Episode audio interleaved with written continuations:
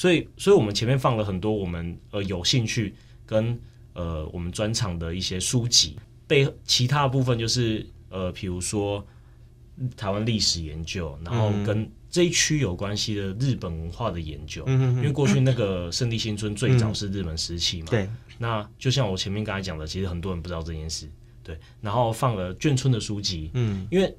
眷村这个东西，它就是会随着时代而改变。然后我们那边就有非常多时代的分割，嗯，日本时期、眷村时期，然后现在所谓的文创园区的时期。所以我们希望借由选书来让大家了解说，其实这个地方的历史有非常多不同的，嗯，不同的演进。这样。嗯。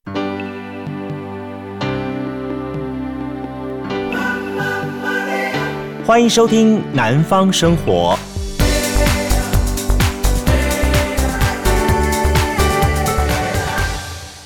欢迎收听今天现场节目。您好，我是杜伟。呃，今天节目线上呢，我们邀请到了两位受访者，跟大家一起来聊聊今天的话题。我想说，对很多的年轻朋友来说，嗯，人生当中其实有很多很多的一些的愿望去实现。那么有人说说，啊，人生当中我一定要去看完一片美景，啊，人生当中我一定要去走过一段的这个路。啊，人生当中我有一些不同的想法跟愿望。今天我们邀请到了这一对好夫妻档，那么很有意思，说在人生当中呢，他们希望好用一间书店的方式来跟这个社会，那么去。接触去 touch，甚至于呢，去能够把他们在所学所研究的东西呢，能够跟大家做一个不一样的互动。我们今天很高兴邀请到来自于屏东的这一对，就是戏本屋的店主，好，徐孝琴跟彭巧如，他们两位呢来节目上跟大家一起来开杠聊天。各位听众，大家好，我是孝琴。好，这孝琴啊。嗯巧如呢？嗯、呃，各位大家好，我是巧如。好，哎，我我在今天的这个节目当中，也在一开始哈，我想说先跟两位来聊一聊一个话题。我我本身也非常好奇一点，说说，呃，两位好，在念书阶段或者是个开书店的这样的想法吗？嗯，其实开书店这个想法大概是在我们研究所的时、嗯、研究所这个阶段的时候才萌生的一个初步的想法。呃。其实，在研究所过后之后，嗯、我们也呃也有出去做一些其他的工作，然后最后才决定返乡要开这间书店。嗯、对啊，那这个过程其实也可以请小卢去讲一下这个过程。好，来给小卢给大家分享一下好了。好，又又又推到我身上，就是呃，其实恭喜力啦哈。就一开始，其实就是我们在讨论，因为我们自己研究所念的专长是比较偏呃。就我们念的研究所是客家文化研究所，但是我们用的就是研究方法是比较偏人类学或社会学这种、嗯、呃社会科学方面的方法论。嗯、那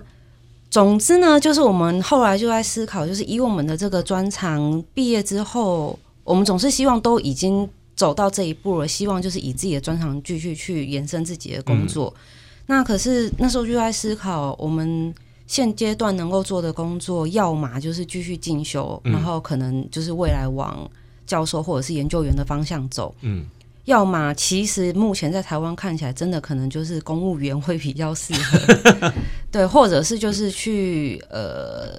可能变成就是要做一些社区营造、嗯，NGO 之类的工作。嗯、那可是我们就是。呃，以研究员的方向走的话，我们认为我们目前的能力是完全不足的，就是必须要继续进继续进修。但是这个在现实经济层面其实是蛮有压力的。嗯，嗯，走公务员这个体系的话，因为毕竟我自己的父母都是公务员，嗯、就我知道他们公务员这个工作的大概是怎么样情况，就这样。对，我知道，我知道那个环境的一些可能不是那么自由，或者是他其中的苦。嗯，然后以我们自己两个人的个性。我们还蛮有自知之明，就是我们不是很适合去做这个工作，嗯、所以后来就东想西想，就想到说，哎、欸，或许我们可以试着看看，就是结合自己的专长去创业。嗯，那可是说要结合自己的专长去创业嘛，就是。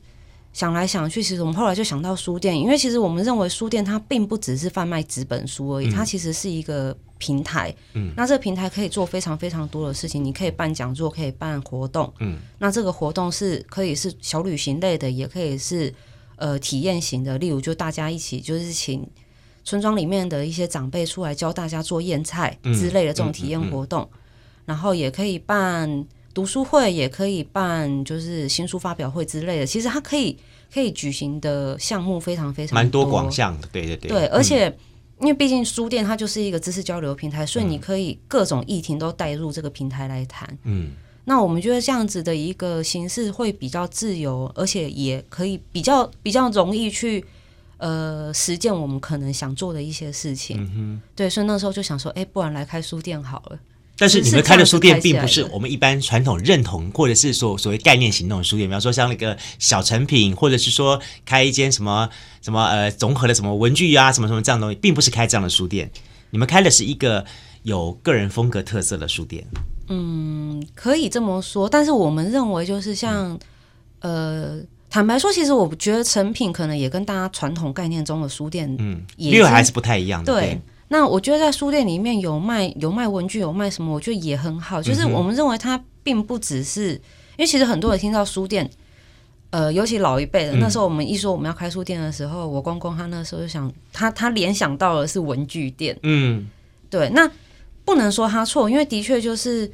呃，这个东西是比较贴近大众生活的，嗯、比起就是全部都是书的书店。那有些人听到我们要开书店，他的想象就是旧书摊那种，啊、就是堆满书、二手的什么之类这样子。对，然后乱七八糟都是书。嗯、那我觉得这些都对，嗯，它都是书店可能的一个样貌。那只是我们两个自己想象的书店，我们认为它它的样貌是怎样，当然就是取决于我们想要的样貌。可是。嗯事实上，它的内容，我觉得它可以包含传统书店的样子，它也可以包含文具店的样子。嗯，它可以包含很多种很多种样子，因为它就是书店。我们觉得它就是一个平台。嗯，对，它就是一个让人跟书接触的平台。对，嗯，所以很特别的一个机缘落脚在胜利新村。呃，胜利新村这个机缘，我觉得可以请孝行讲，因为是 你知道吗？胜利新村我对他蛮有感觉的。嗯，我我我早些年哈，我我在哦，那一一转眼又是二三十年前的事情。在那个时候，我们去屏东玩的时候，我们有时候一些的朋友呢，就在住刚好住在胜利新村的地方，然后是一些眷村的一些老房子的地方，我们去看啊，让我印象最深刻就是这个地方有一些什么啊、呃，什么小米稀饭啦，什么这样的小店开在那个地方。但后来一个长期整顿之后。听到说说现在屏东县政府想要把它变成是一个呃类似于文创基地的东西，那开始去找了很多各有特色的像你们这样的一些创业者开始进驻之后，我就很期待了。OK，当我听到了呃戏本屋在这地方有了一年的经营，就可见的你们是一个很特殊的机缘，能够到这个地方，同时能够获得大家认同，所以要请这个孝勤跟大家来讲一讲是什么样的一个情况下进来。其实，嗯，其实会在胜利新村，嗯。对我们来讲，有一点是小意外，嗯，因为过去，因为我们家其实住在屏东市靠近长治乡的交界处那边，它离胜利新村有一小段距离，但是也不是说很远，嗯嗯，但过去屏东就是在地的屏东人其实很少。到胜利新村那一块，嗯，就我小时候的印象，就是瓦新的受灾了。对，就 就我小时候的印象，就是父母会带我们去吃吃半亩园啊这些地方。对对对对对，这就是他在胜利路上，他还不是到眷村的核心地区，因为胜利路上其实很多小吃在做生意。可是现在现在因为一些改建的关系，他也大多数都搬走，不然就是消失了这样。然后再来，我们对于胜利新村的印象就是我在高中高中阶段那边。前端的一些商家已经开始在经营一些类似像泡沫红茶店、饮料店这个地方，就是也是用那些老房子来经营的。我们对于胜利新村印象，当时我还没回来之前是停留在这个阶段。然后在呃，我到台北去工作的时候，其实我们在最后，我我就是离开前的最后一年，我。不断的回来南部，嗯，去找找看有没有什么适合的老房子，嗯、因为我大学其实就读古迹维护系的，嗯，所以我对于老房子其实相当感兴趣。嗯、可是因为大学，我不论是大学还有研究所的阶段，我们都是在高雄市读书。啊，嗯、所以相对老房子来讲，我们在高雄市还看的比较多，是，所以我当时知道，其实盐城区有相当多的老房子，而且又是很多。呃，日本时期啊，然后一些民国初年的一些街屋，嗯、所以我就呃回到高雄，就是有有一次的放假，嗯，我就从台北回到高雄，那我就去找我大学的老师，嗯，我说老师，你知道高雄市哪里有老房，盐城区那一带哪里有老房子可以住吗？嗯，然后他就说，盐城区那边不要去了啦。他说：“他说你你要你你都要从北部回来，你就回到你屏东去这样。”然后我说：“可是屏东我不知道哪里有老房子、欸，uh huh. 因为因为就像我前面讲的，我们对于青岛街啊、胜利新村那一带印象就停留在一群饮料店，嗯、也从来没有去关注说它到底是日本时期的房子还是眷村时期的房子。嗯”没错没错，就是大其实大多数屏东人是不清楚的哦。对，这个是我们回来一年开书店的观察，大多数屏东人都只知道这边是眷村，眷村不知道它过去的历史。嗯嗯。然后他就他就这样跟我们讲说，呃，因为屏东县政府现在在经营这一块，嗯、所以叫我们回来问问看屏东县政府的文化处有没有在招租。然后我们就我们就想说啊，就试试看嘛，反正也在屏东，自己家也在屏东，也省钱，这样、嗯、就是住的部分也省钱，所以我就打电话去文化处问。然后就这样一步一步招他带我们去看房子，嗯，然后然后开始招标公告，然后我们也就标到了，这样，嗯、就是这个其实是一个很特别的一个机缘，让我们到了呃胜利新村这边开书店，嗯、然后我们其实也是真的到了胜利新村之后，我们才开始去认识一些在地的文化工作者、文史工作者。嗯再才来跟他们了解说这个地方的前世今生到底是什么啊？对，这个是一个机缘了解。对，不当然了，在这么一个很特别的地方开一间书店哈，很多我我我们不免会想问一个问题，所以说你究竟是着眼于它背后的一个文化因素好？那么你希望发展这一方面，比方说大家到这地方来啊，这个眷村好，它可以有一些文创基地在这个地方走一走，看到有家书店，我可以进去啊，看看翻翻书这样的感觉呢？还是说希望借这个点去阐述，或者是说做一点你们一直想要做的事情，甚至于说我知道后来你们也结合了餐饮的部分，当然在餐饮部分的话，这也是必须，因为是生活所需，靠这个东西啊，要做些这样的东西收收入。但是我在你们的这个餐饮当中也看得到一些端倪出来。你们不只是想简单的做一个餐饮的提供，又想要做一些不同的阐述。这个部分看是不是请小罗跟大家说一下好了。嗯，就是餐饮的部分，其实我们当初一开始最最最最开始在做的时候，我们就有思考到，当然就是一部分就是现实的考考量，嗯、就是光卖书绝对不会有好的利润。那、嗯、可是做餐饮的话，我们认为就是依我们的专业，总是需要带一些文化的元素进来。嗯那哦，另外一个考量是我们认为，就是说坦白话，人不要说三天，他三个月不读书，他也不会怎么样。可是他不可能三天不吃不吃东西，对对对。所以那时候想说，那与其一直在强调知识性的东西，说实话也不会有那么多人想听。嗯，那还不如就是你就直接用餐用餐或小餐点的方式去推这个东西。那可能人家也不想听你说啰嗦那么多，但是他会吃嘛。嗯，那吃了以后，如果觉得哎。诶有兴趣或有意思，他搞不好就会问说这个东西背后的故事是什么，嗯、你就可以借此机会去推一些比较知识性的东西。嗯，我们那时候理想是这样啦。那后来变打卡圣地，但是其实还是有吸引到，就是呃，我我觉得这样一年下来，就是我并不会觉得说非常挫折还干嘛，是因为我觉得本来十个人里面如果有。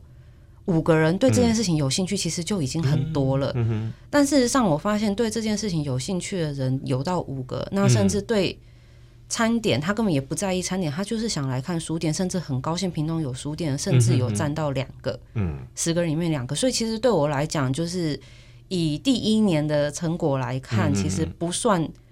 不算太挫折了。嗯哼哼对，那呃，回到餐点这边，就是我们当初。因为有这样的想法，所以就是呃，负责餐点的伙伴就有帮我们思考，就说，哎，我们提供一些文化的概念或想法，然后他们提供就是烹调的技术，嗯，大家来一起思考我们怎么设计一些比较有意思的餐点。那包含我们的第一季餐点跟第二季餐点，其实都放了不少族群元素在里面，客家元素或者甚至，因为坦白说，屏东市跟高雄市，呃，我相信台湾几个大都市应该都有类似的状况，就是。可是，就至少我和校勤观察屏东市跟高雄市下来，嗯、我们发现，它毕竟就是都市，它有很多的来自各地的移入的居民。嗯，那高雄市跟屏东市比较像的是，他们在经过清朝、经过日治时期到后面国民政府时期到现在，其实陆陆续续都有一些不同族群甚至不同国家的人的移入。嗯嗯那所以，我们第二季餐点除了一些，就是我们可能比较能够想象到的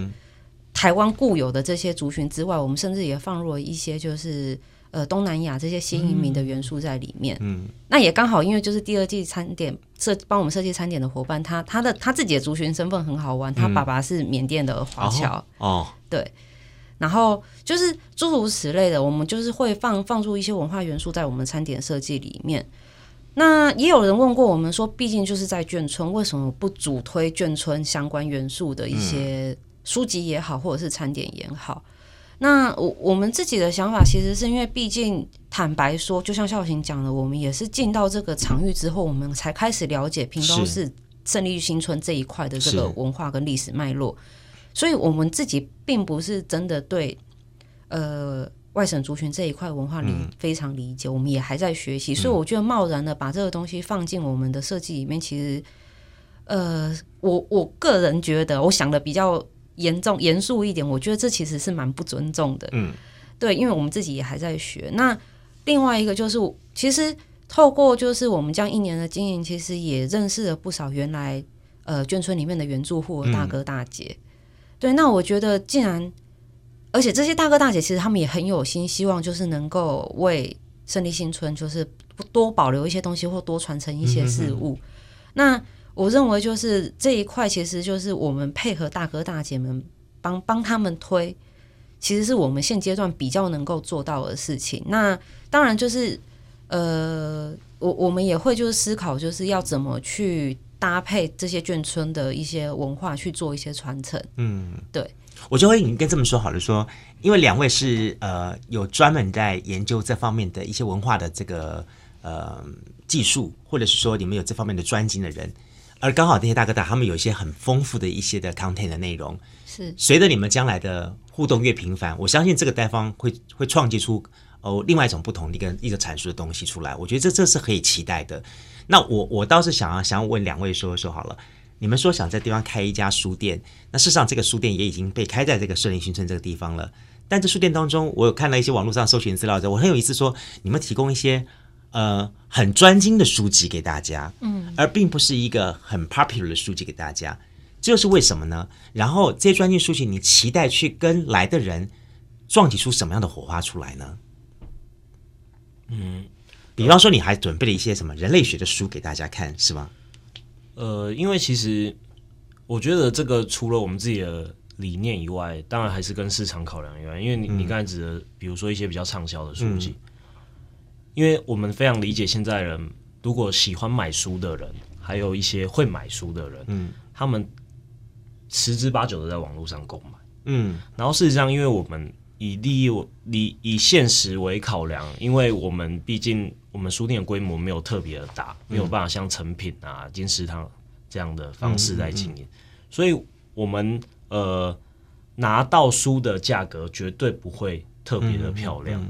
那我们也不可能去做所谓的打折的动作，嗯，对，所以在这样的考量下，其实你你去进一些比较主流畅销的书，其实相当危险的，嗯，因为。因为那个成本压力其实非常大，你就是把那个东西压在那边。那与其我们去跟人家竞争这样的市场，嗯，那我们是不是嗯回归到我们最初衷？因为我们过去研究所训练的背景，其实以人类学理论来做训练的，这样，所以我们呃其实我们进了相当多这样的书籍，因为大家大家其实对过去对人类学的那个想法是非常的呃怎么讲？对人类学的想法其实是非常不理解，不知道人类学到底在干嘛，嗯，以为他是研究死人骨头的 对、啊，考古系，对，大家都会直接这样联想。事实上，我们、嗯、我们学的是比较多是文化人类学的东西，嗯、所以人类学其实对一般的民众来讲是相当遥远的。嗯、可事实上，我们在其实人类学很多著作，它是呃非常易读的，虽然它里面藏了很多理论的东西，可是事实上它的。读起来是相当的顺畅的，可是一般人其实不了解。嗯、那所以我们就是把呃把人类学的东西放放放了很多在我们书店，其实也是有点效法那个台北的唐山书店，嗯、因为唐山书店的那个陈老板他也是人类学背景，然后他开那间书店就是以人文为导向的书店。嗯、那事实上他就是想要借由这个大家认为很生硬的东西，让这种东西让更贴近为一般的。呃群众这样。所以，所以我们前面放了很多我们呃有兴趣跟呃我们专场的一些书籍。嗯，那背其他部分就是呃，比如说台湾历史研究，然后跟这一区有关系的日本文化的研究。嗯，因为过去那个圣地新村最早是日本时期嘛。对。那就像我前面刚才讲的，其实很多人不知道这件事。对。然后放了眷村的书籍。嗯，因为。眷村这个东西，它就是会随着时代而改变。然后我们那边就有非常多时代的分割，嗯，日本时期、眷村时期，然后现在所谓的文创园区的时期。所以我们希望既有选书来让大家了解说，其实这个地方的历史有非常多不同的，嗯，不同的演进。这样，嗯，那其就是目前的选书的策略是这样。嗯那你会透过一些什么样的手法或什么样的方法，然后让大家对于这些你刚刚讲的，比方说人类学或什么这类东西，可能它是比较精辟一点的书籍，可是，在大家过去来比较，我们不是那么 popular 去接触它，你会透过一些什么样的手法，让大家更易于去愿意跟他亲近呢？嗯，这是个好问题，因为其实我们现在也还在试，就是、嗯、呃。像挖宝一样不经意的放在角落，因为坦白说，就是如果纯粹论书的话，现在很明显就是有有些客人他是知道我们这边有卖这些所谓比较冷门的书，他刻意来找来找。对，那甚至就是之前有一个很就是现在还是大学生啊，就是真的是滴滴，他就是大学生来，然后。结果我们通常就想说，这种比较年轻的客群，他可能就是会看一些比较没那么硬的书，嗯，就他偏偏去挖了一本连我自己都不会看的，他挖了一本呃日治时期记录跟原住民相关的书，是哦，哦，对，然后后来就是，我就我就好奇，就说，哎，你是屏东人嘛？就反正就稍微聊一下，他就说他是屏东人，可是他现在是在济南大学念书，他就是念相关科系。然后他就说，他就是知道屏东有开一间新的书店，想来看看，就没想到这边挖到宝。因为他说他想找那本书，想很就找很久了，一直没找到。嗯嗯嗯、对，那像像诸如此类，就我我会觉得，就是其实这种比较硬或比较冷门的书，其实它还是有有需要它的人。那虽然说以现实的呃经济考量，就是我们顾众小众，好像会有一点点。就是对自己不是很有利，但是我觉得就是，呃，光光是讲书的话，就是其实还是有需要他们的人。嗯、那如果能够提供这样子的一个场域，让他们去搜寻这些、嗯、呃资讯，我觉得也还是有有它的必要。嗯，那说就是撇除单单纯论书，就是你要怎么让它更普及化的话，嗯、我们目前有尝试作者的方，尝试执行的方式是。呃，我们可能会靠办讲座去推。那可是这个讲座，当然你如果纯粹只是这本书的分享，嗯，或者是在类似用读书会的方式带，其实想想也知道，最后的下场一定又是小很小众，或者是从文层来。所以我们呃有试了几次，就是我们在讲座中它是搭配餐点的，嗯，那呃比较成就是人吸引了很多很多的一次是，呃李美荣老师他。呃，今年出了一本新的书，是那个台湾鬼压构。去年，去年，哎，是去年出的。嗯嗯。那反正我们就是，哎，对，是去年年底。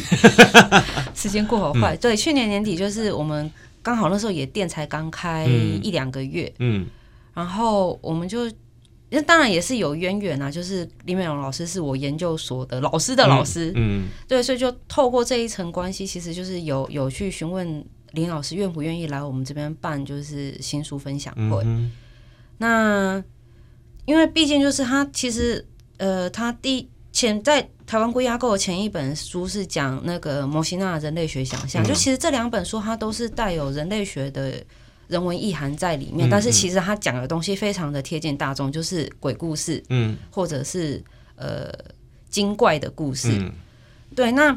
透过这个东西，就其实变成我们在推的时候，因为刚好那时候天气也刚好转凉，嗯。我们就刻意就推说，哎，大家就是来凉凉的、凉飕飕的夜晚，大家来听鬼故事吧。嗯，那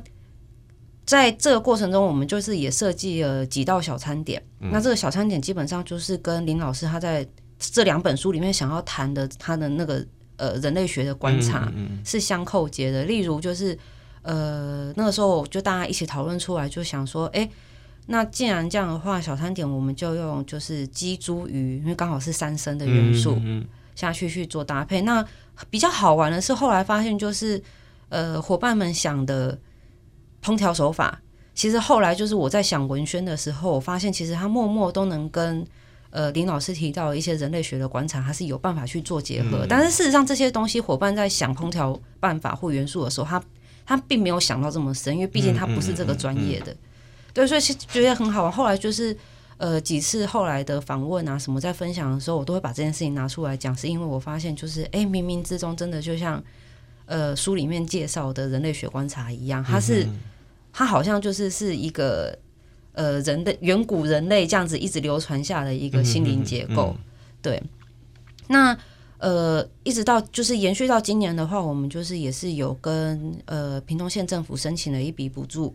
然后我们去执行了一个饮食讲座计划。嗯，那这个东西就孝行当初在想的时候，他是希望以屏东市的族群为基础，就是为基础去做延伸，嗯、例如我们可能。呃，讨论了澎湖的移民信仰，嗯，然后讨论了美浓的烟叶，嗯，讨论了呃，屏东市有大埔客家人，所以我们讨论了大埔客家，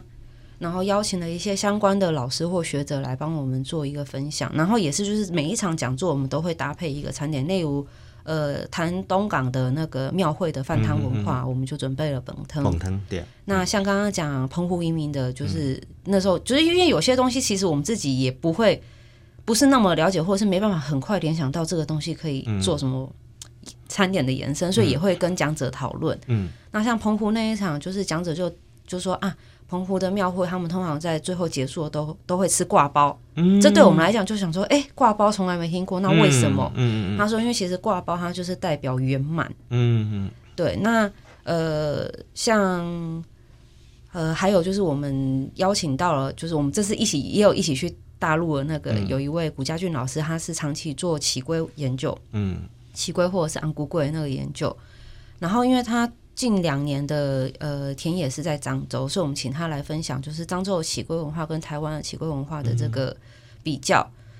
那当然，我们不可能自己生出一只是萁龟出来，嗯、所以那时候就是也是跟他讨论说，哎、欸，就是有没有就是比较可以呃推荐给。听众的一些小糕点，我们去准备就很好玩。老师他就是说，他手上有一包他从漳州带回来的那个米糕，就是当当初他去漳州做田野的时候，他们那边的人在做萁龟的时候蒸好的糯米，他跟对方要了一些带回来冷冻着。所以后来那一场的小餐点，我们就是用他提供给我们的那个米糕去煮了甜粥。嗯，对。然后那个甜粥，我觉得我自己觉得蛮有意思的是，我们在甜粥里面加了一些酒酿，那个酒酿就是。呃，眷村的一个原住户大姐做了，然后送给我们的酒酿，所以我就觉得它有一点点是，嗯、呃，虽然很小很小，但是它就是有一点点是我们跟讲者跟原住户之间的一个对话产生的一个小餐点。我觉得有点很好的，就是说其实台湾人哈做任何事情都会第一个想到先想吃，嗯，就说你用这个吃的东西，它是一个很好的平台媒介。就是说如果说呃任何事情我在谈一个一个一个主题之前，我先透过吃的东西先。说服你的味觉，然后产生一个吸引力的话，嗯、很多后面一些的一些的你需要传达的东西，就会它变得很很很简单的就能够让它吞服下去，这样的感觉就很有意思哈。而且我觉得从今天两位的谈话当中，我觉得听到一点就是，我觉得嗯，台湾这些年一直在聊聊一个问题，叫地方创生，或是聊很多的所谓的地方上的一些结构性的一些的呃去醒思啦这样东西。我突然觉得人类学很重要，嗯，我我我这种感觉就是说。人类学它可以应用的东西非常多，它可以用在很多的呃，不管是我们去研究一块土地上面，或者甚至于说，OK，好，最简单一点是，你别算利用好，立美也研研究一下人人类学，才知道这一块土地上到底怎么回事。从其实人类学也并不是那么困难，嗯，很多的日常其实它就是我们先古这些的祖先哦，他们的一个生活的模式，他们留下来的这种这种东西，然后到到到到到现在，然后我们。把它做一个归纳整理之后，然后我们可以用现代的角度去去跟他做一个对话，去做个思考，它会产生一种不同的撞击出来。今天节目线上邀请到来自于屏东的戏本屋的两位店主啊、徐孝行跟彭巧如，那么跟大家来共同分享哈。在第一段节目当中，我们跟大家聊了一下有关戏本屋的一些营运的想法，然后他们这些创业的想法之后，呃，我们知道说戏本屋在一一百零七年，就是二零一八年的差不多是九十月份的时候，我们开始先休息一段时间，对不对？哎、欸，对，没错。然后要准备在十二月份之后才要重新跟大家见面。对，这段期间你们去哪里了？呃，我们因为刚好屏东有一个呃 NGO 组织，他们邀请我们一起去泉州跟厦门做参访，嗯，嗯，所以我们就也带着自己的工作伙伴一起过去，嗯哼，因为他们也就是有有一个伙伴，有一个伙伴也难蛮难得出国的这样，嗯嗯嗯，所以就想说带大家一起去参访去。去看一下目前、嗯、呃中国那边是怎么样在发展的，这样。泉州是一个很特别的地方。第一个东西，它是从唐朝、元朝呃唐朝之后元朝开始，它一直是中国重要的通商口岸。然后呢，更重要的重点是，它也是一个呃宗教的一个圣地，呵 呵天后信仰在那个地方。所以相对一点是泉州的呃，所以说的文教风的发扬，好，一直是在屏东来说、闽南来说，它是一个非常。方蓬勃丰盛的地方，在你们去那边，你们观察了一些什么东西？然后再回馈去反思到你们所开的这个书店，你们又看得到些什么东西呢？其实我个人是第二次到泉州，那第一次去的时候已经是很久以前的事情，就是呃，当时我们家附近的呃庙在盖新的庙，嗯，然后泉州那边的传统艺术其实非常发达，嗯，比如说有石雕跟木雕，所以我跟着我们家人。哎、欸，跟着我们附近庄庙的委员会，嗯嗯嗯、因为当时我在写硕士文，嗯、所以我就跟着他们一起走。嗯，然后我就到了泉州去选一些石材跟木材。嗯，然后泉州市区基本上我只去过了一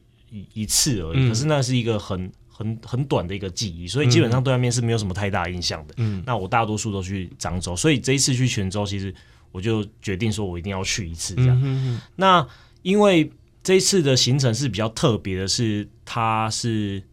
有跟着旅行团的旅行社的，嗯、所以他很他都会带大家去一些知名景点，呃、知名景点，嗯、比如说他在厦门带大家去曾厝垵，嗯嗯嗯，然后泉州带大家去看那个泉州那间最老开元寺，嗯嗯嗯，对，然后呃，我们观察到其实那附近的呃。因为因为开元，比如拿泉州来讲，比如说开元寺，它它已经是一个非常知名的景点，就是国内外对对中国的国内外都是一个非常有名的景点的，所以它在前面那条小街也逐渐的发展所谓他们自己的商店街了。嗯，那其实那边的商店街很多跟我们在呃厦门中山路鼓浪屿看到的那些店家，其实很多都是类似的。嗯，那其实这开元寺非常值得去。可是除了呃开元寺周边的一些商业模式，其实我我是觉得全中国很像都是这样的。嗯，那我要去的泉州的一些地方，其实他们这一次都没有安排去，所以我都利用休息时间，我就自己自己打的，嗯、然后就去了。这样，嗯、比如说呃，他们海上丝路的一些港口，一些、嗯、一些起点，还有一些。呃，那港口附近其实有一个很老的老区，嗯，然后就是像你刚刚讲的天后宫、嗯、那一区块，嗯，那区块反而没有去，嗯，然后那一区块那个老区附近有一个更老的区，连很多泉州的年轻人都不知道要去那些地方，嗯、因为它非非常多老庙，嗯，然后那些老庙其实跟台湾都有一些连接，嗯嗯嗯，所以我这一次去其实最大目的是去看这些老庙，因为我过去根本没有机会到这个地方，嗯嗯嗯。嗯，然后小鹿观察呢？孝行刚刚有提到，就是一些观察，就是后来，呃，不过就是这整趟旅程中，因为就是大家有时候就私下会跟我哦，我觉得我们这一团还蛮难得，是我们的那个地陪，嗯，他是他的背景是什么来着？哦，他是印尼的客家华侨，对，然后特别，然后在印尼排华事件的时候，就是。回到了中国，嗯哼哼，然后可是他比较特别，是因为我问的很细嘛，嗯，因为他他在他整趟旅程，他要么就是讲闽南语，要么就是讲普通话这样，嗯，嗯，然后后来他就自己铺路说，呃，我是客，我的祖先是客家人，因为他、嗯、他其实他讲历史讲的非常丰富，那我他说他是历史系毕业，嗯，所以他大概是我遇到在中国的旅行团，嗯，讲的最厉害的一个导游，就是他讲中国的历史或者是在地的历史非常的清楚，连族群历史他都很清楚。然后他自曝他自己是呃呃福，很像是哦，他是广东梅县的客家人，这样他自己曝曝露他是客家人，所以我在下车的时候我就燃起有客家魂的研究，这样我就跑去问他这样，然后他我就问他说：“你当时从印尼迁来迁到迁回他们中国的时候是住在哪个地方？”他说他住在宁德，宁德其实在福州的在上面。然后我就心想说，怎么迁到那个地方去？因为他说很远。然后就是呃，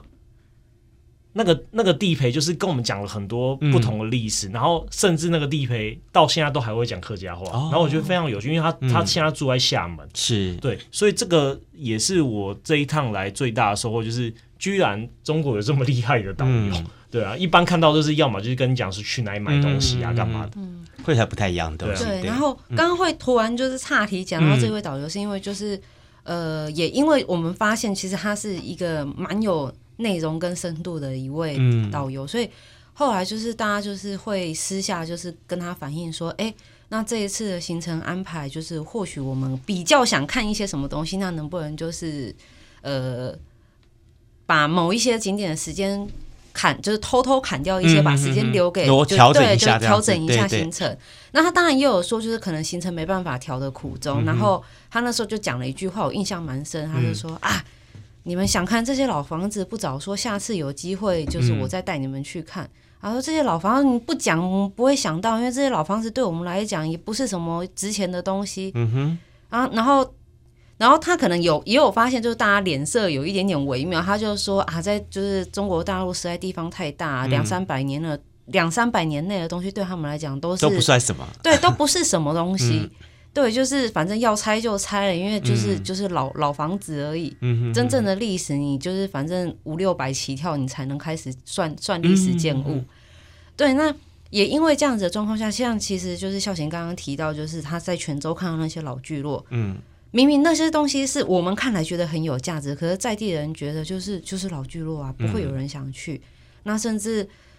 观光，他们现在也是推三坊七巷。嗯，对。那可是三坊七巷，呃，不好意思，岔题讲讲到福州去了，就是就是有些东西变成就是泉州，大家去看开元寺，去看一些就是可能比较有观光景点效益的地方，嗯、但是大家不会想到要去看老聚落。嗯，对。那我我觉得这当然也是跟就是消费结构有关，就是大家彼此的想象是有落差的。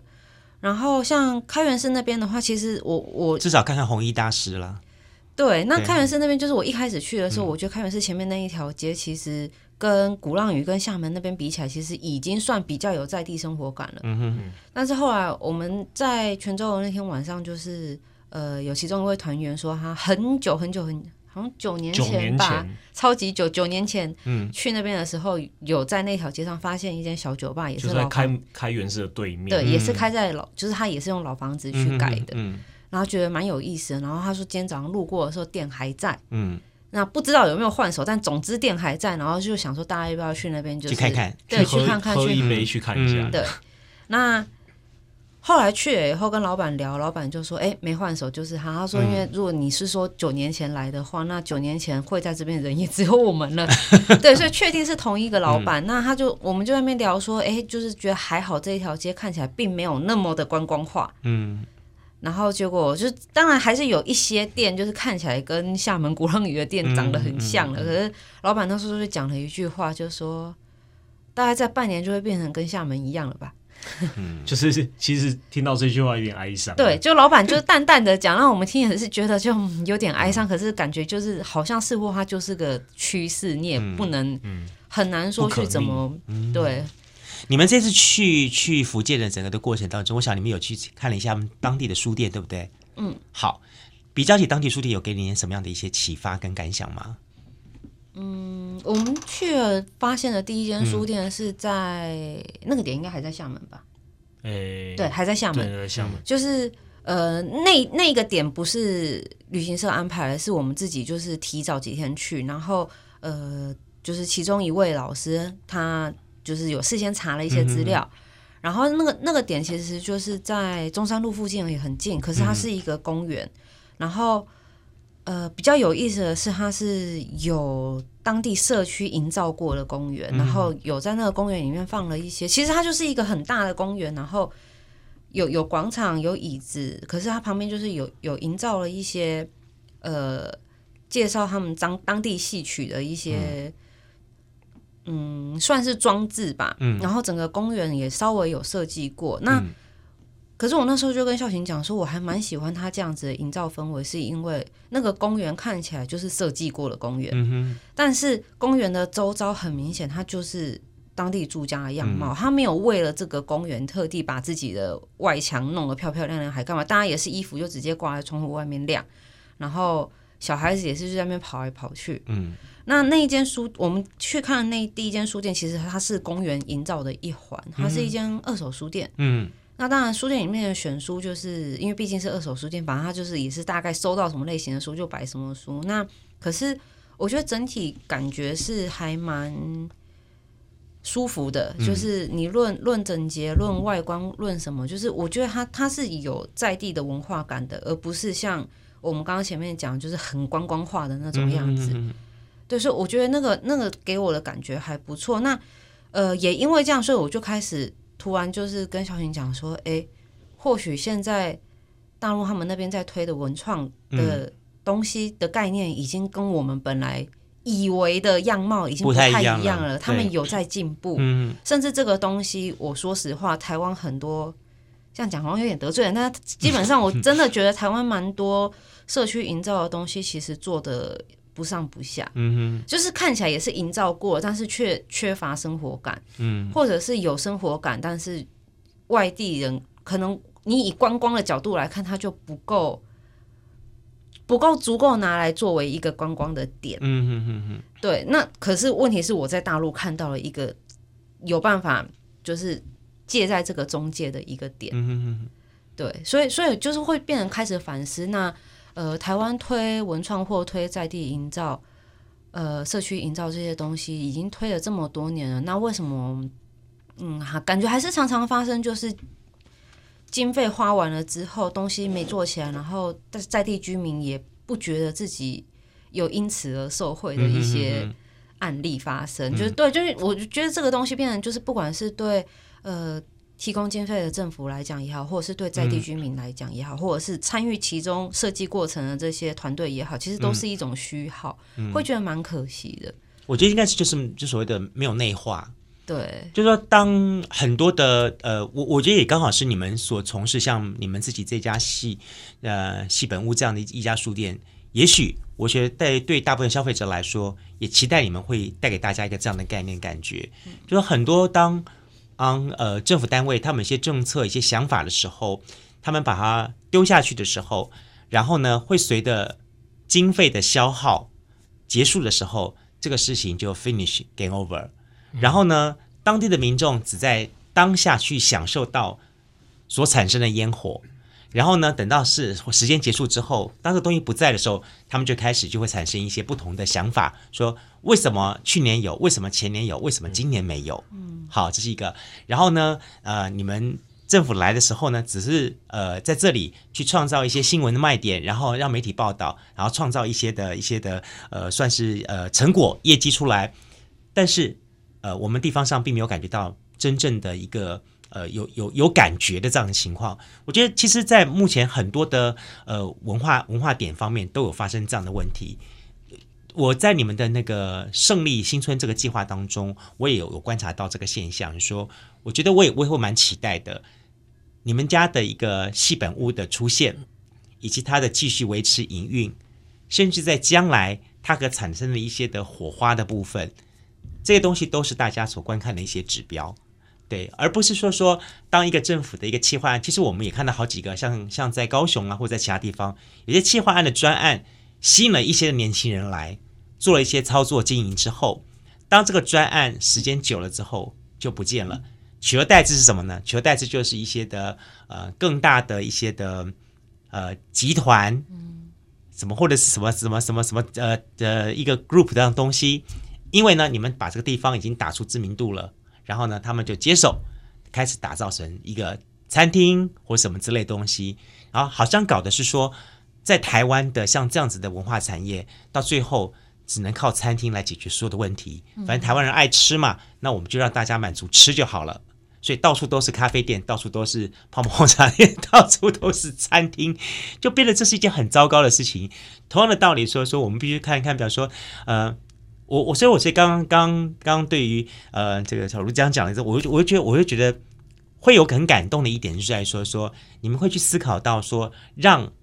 书开始透过一个不同的媒介体去跟消费者产生链接，而不是只是单纯的。用书去跟大家啊呃介绍认识而已。我想，我觉得这是你们跟我们过去所看的看到的一些个诶开的书店最大的不同点，在这个地方，你们不同的一直不断去思考，什么是一个跟大家啊更好的一种媒合方式。好，我刚刚呢特别谈到一点说，说说了，你们也讲了，在大陆有一个这样这样的情况，你们去观察回来了，回来台湾之后，马上就要开始刚好面临到新的一个。呃，我们的这个戏本屋要开始再重新出发了。对新的我们再出发的话，你有些什么样的想法、跟概念、跟概念，跟大家来分享呢？嗯，我觉得，呃，如果先不谈我们自己的经营方向的话，嗯、我觉得，呃，因为毕竟现在胜利新村整体，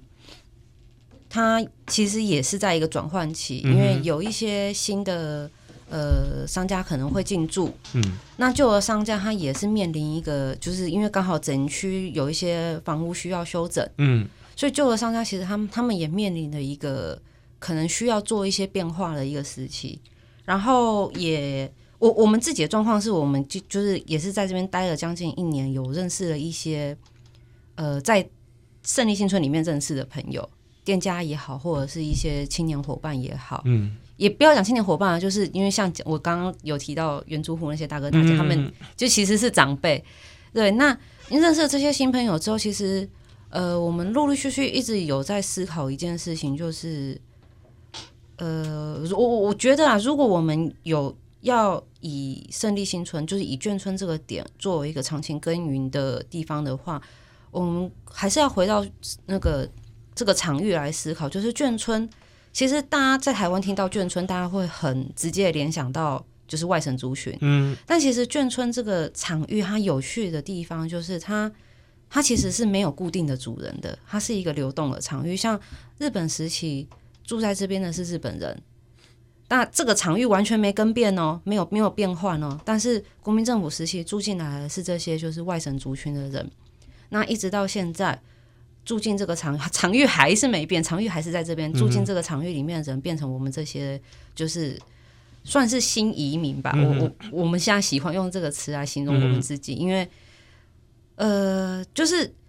大家可能会觉得说啊，你们这些人跟眷村又没什么关系，又没什么渊源啊，跑进来这边要要在这边鼓角这个眷村的事情，很奇怪什么。但是其实我们后来就是。呃，真的跟这些在地的朋友，还有这些原住户认识，然后聊过天之后，其实我们会我会蛮喜欢，就是在因为之前也有接受一些就是跟文创方面的一些访访问，或者是呃做问卷的时候，我就说，我觉得胜利新村它的魅力其实就在于它的场域是眷村。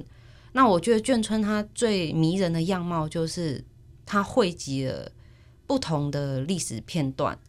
然后它汇集了来自各个地方的人群。那其实我我觉得，呃，我们在这边我很喜欢的一个氛围是，像我们隔壁，呃，他是进驻的是一个画家，然后也是在屏东，就是在在其实，在南部也是小有名气的。然后，但是就其实我们跟他相处的方式，就是像常常就是我们。可能两三天不会进店里，然后就就拜托说：“哎、欸，小可以帮我们浇个花，浇个浇个就是浇个水之类的。”然后可能他不在家，他就会跟我们讲说：“啊，我可能下个月我要去哪里住。”这就有点像眷村的那样子的情况，对，对，只只是 不是戒盐戒米，但是其实基本上相处的方式差不多。那甚至就是我讲的就是呃，因为我们的邻居他跟呃，因为他他的另外一位就是伙伴也是嗯，原来这个胜利新村的原住户大哥。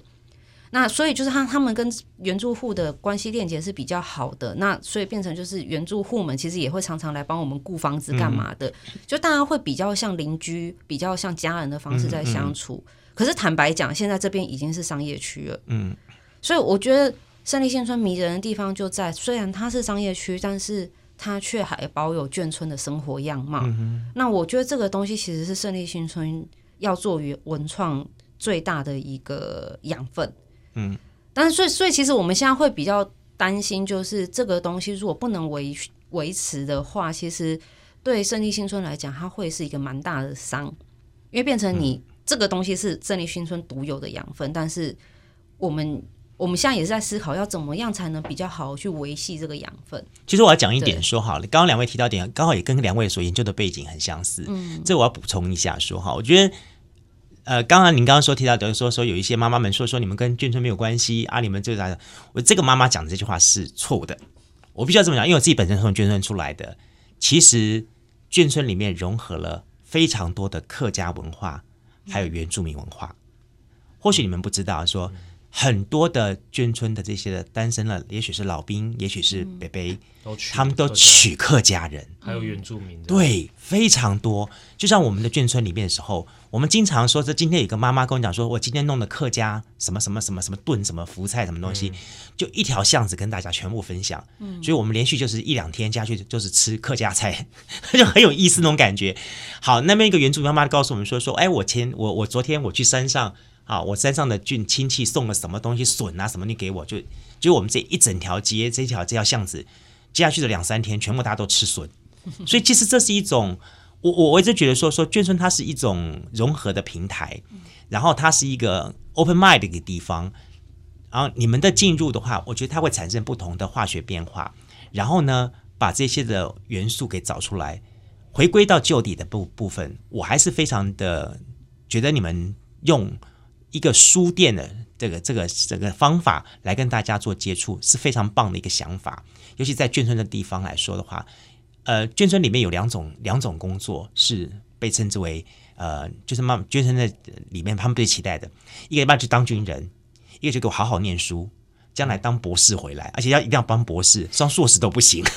所以我从小到大不晓得为什么说我一定要我一定要出国去流血。然后去当博士回来，我我想说一直在想说说，为什么一定要出国流这么多血才能当博士回来呢？哦，他也知道他的意思这样东西。所以其实，在眷村的环境当中，对于是念书这个这个环这个环节来说是非常非常重视，而且非常崇高的。所以对于一个书店的在这个地方的成立，我觉得我是可以，我觉得大众才是可以期待的。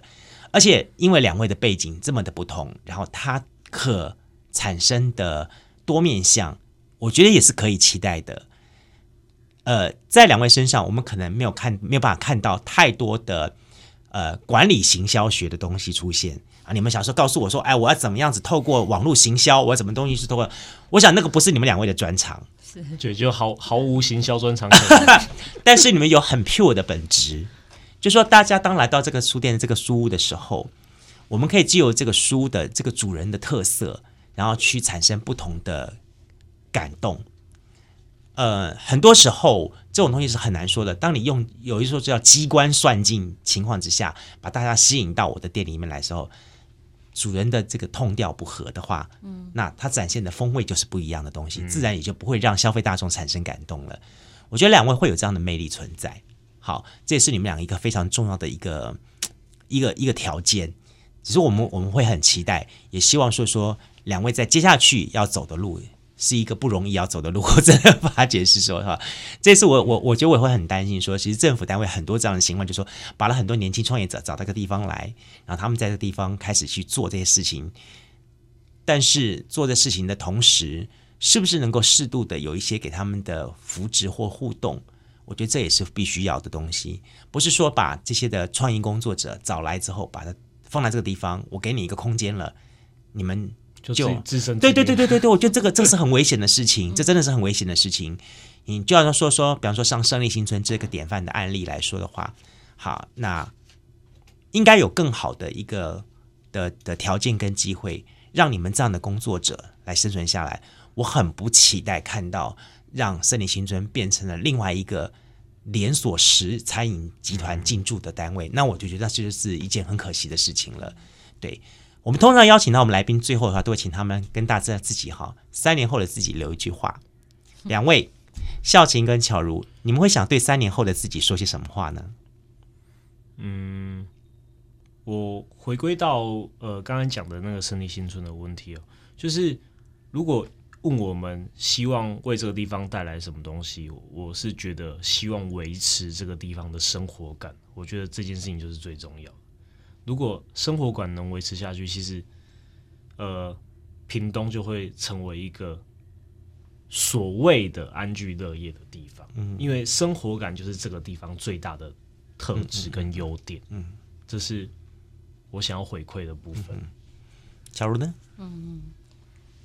我想法跟孝贤其实蛮像，因为其实我们呃之前我们就是被问到说开书店有没有什么未来的憧憬或想象，其实每次回答我们都差不多，就是我们会希望就是能够永续经营。